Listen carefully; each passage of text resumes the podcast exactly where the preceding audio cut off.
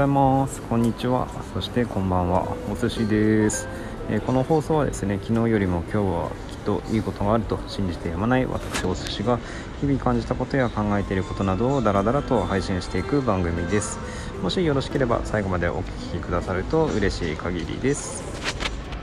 えー、今日はですね1月の13日ですかね。水曜日になっております。え、今日は1日今日はというか今週は1日少ないんでちょっと頑張れそうかなという気はするんですけども。いや寒いですね。うん。まだうちのところでは住んでる地域では雪が降ってないのでいいんですけども。うん寒いんだったらもう雪降ってほしいなという気もしつつただ雪降っちゃうと移動大変だなと思いつつ、うん、どっちなんだよって気はしますけども。うん、どちらかというと雪がみたいな雪国育ちなので雪好きなんですよねっていう感じの気持ちではおります。でまあ今日はですね何を話そうかなと思ったんですけども、えーと、昨日ですね手帳自分軸手帳というものの中で足し算ワークがあるよということで話をさせていただいたんですけどもうんと今日はですね自分軸手帳ではないもの手帳にその手帳には書いてないんですけども私があの年始の目標を作る上で作ってるものについて紹介をしたいなと考えておりますのでもしよろしければ最後まで聞いてもらえると嬉しいです。では始めていきましょう。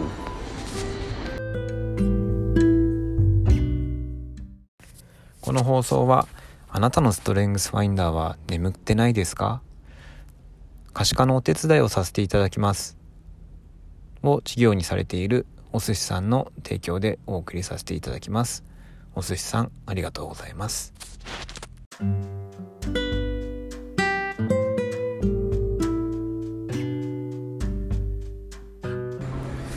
はいではですね、うんと、今日はですねその手帳の中でも自分軸手帳の中には入っていないんですが私が去年、えーと、手帳を書けるように書き続けることができるようになった一つのものとして、えーと、マンダラートっていうものがあるんですね。そのマンダラート、まあ、マンダラチャートとか言われてはいるものなんですけどもうんと、ウィキペディアによるとマンダラートというのは発想方法の一種であってえーと、紙などに9 9つのマスを用意してそれを埋めていく作業を設けることによってアイデアを整理外化し外化っていうんですかね、まあ、外に出すと。いうことで思考を深めていくことができると。で今泉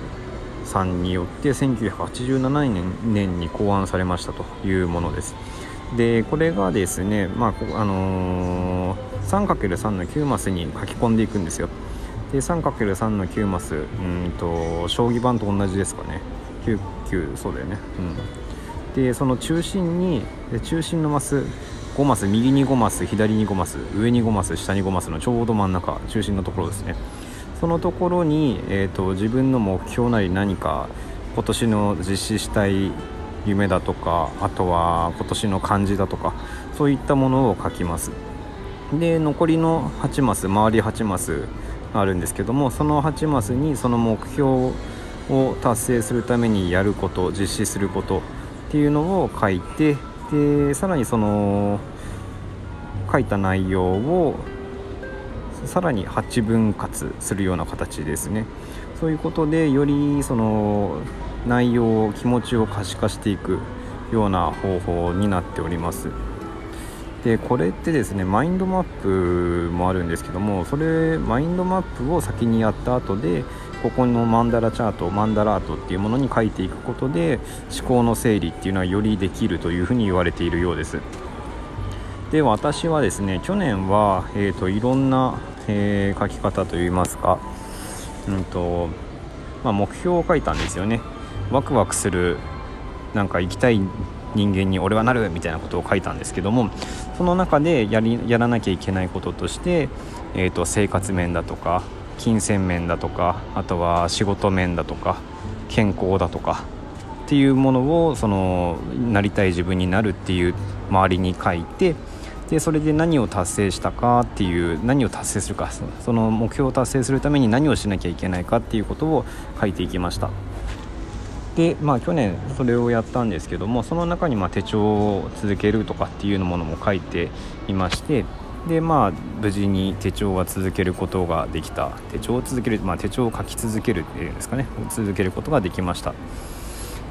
でなんですが、まあ、それすごいやっててよかったっていうのと1年前にその1年前じゃないですけど実際にやったのは4月ぐらいなのでうんと4月ぐらいにやって年末ですねこの間、えー、と内容を見てみたんですけども、まあ、半分ぐらいですかね、まあ、達成してるのかなというような気がします。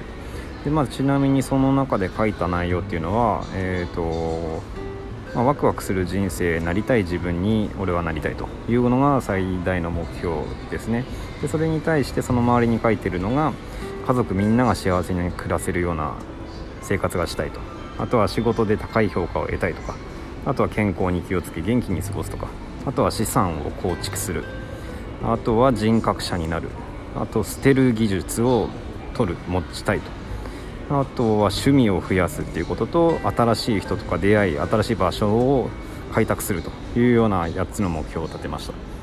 でまあそれでいろいろと達成しているものがあってで、まあ、逆に達成してないものっていうのもあるんですけども達成してないっていうものは大あの漠然としたものですかね。うんと例えば子供と楽しめる飼育を見つけるとか趣味を増やす中にそういうことを書いてるんですけども何をもって達成したかっていうのが分かんないんですよねそれだと。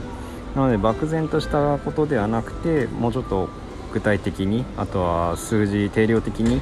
書けるようにした方が最終的な目標っていうのはできるんじゃないかなというふうに感じました。それでですね、まあ、今月今月じゃないや今年の目標をまた改めてマンダラートについてに合わせて書いてみたのでそれについては次の放送で話させていただきます。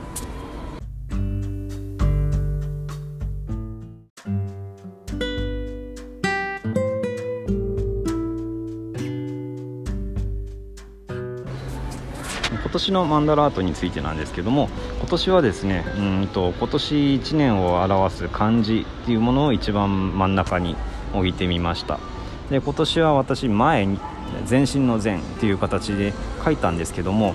書いた、うん、最初はそういう予定で考えてはいてるんですけどもちょっとこのマンダラート書いてる上で前じゃなくて進歩の進進むっていう道の方があの文字の方がいいのかなというふうにちょっと思い始めております、うん。まあ、まだ1月だからいいかなと思いながら。でですね、まあ、その周りは何を書いたかなんですけども、まあ、今までは健康だとか仕事だとかえーと、お金とか友達とかっていうようなことを書いていた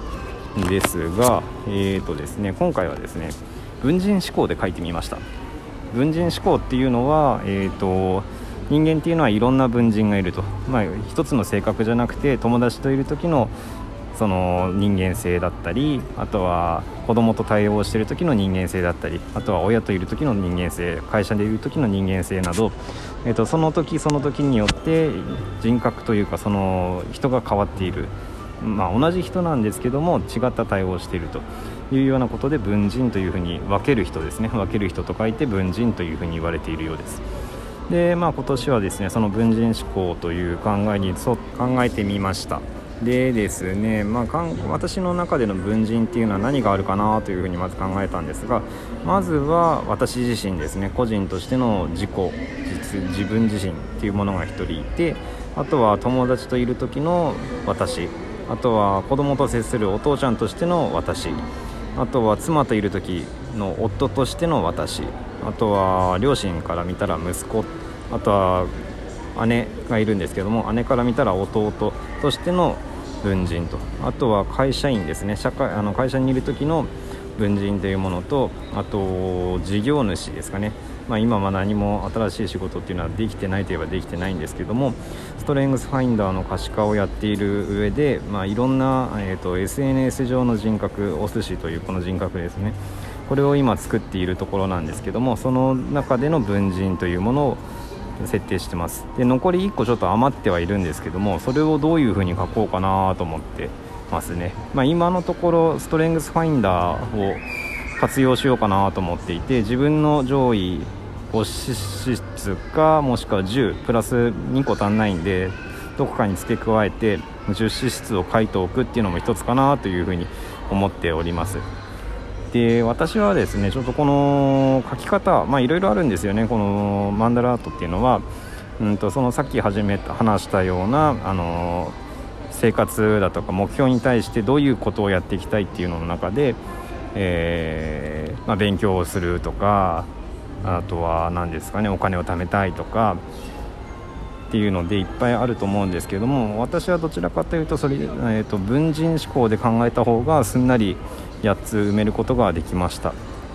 まあ、まだちょっと埋まってないところもあるんですけども、うん、もしよろしければやってみるのはいかがでしょうか。このマンダラートっていうのはこの目標を設定するのも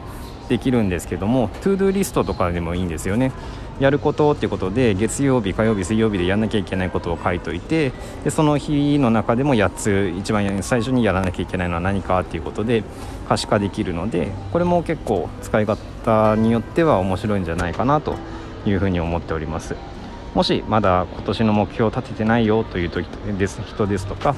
なんかあの頭の中こんがらがっちゃってるなっていうような人がおりましたらマンダラートを試してみてはいかがでしょうか。今日はそんな形で終わりたいと思います。最後までお聴きくださりありがとうございました。See you! バイバイ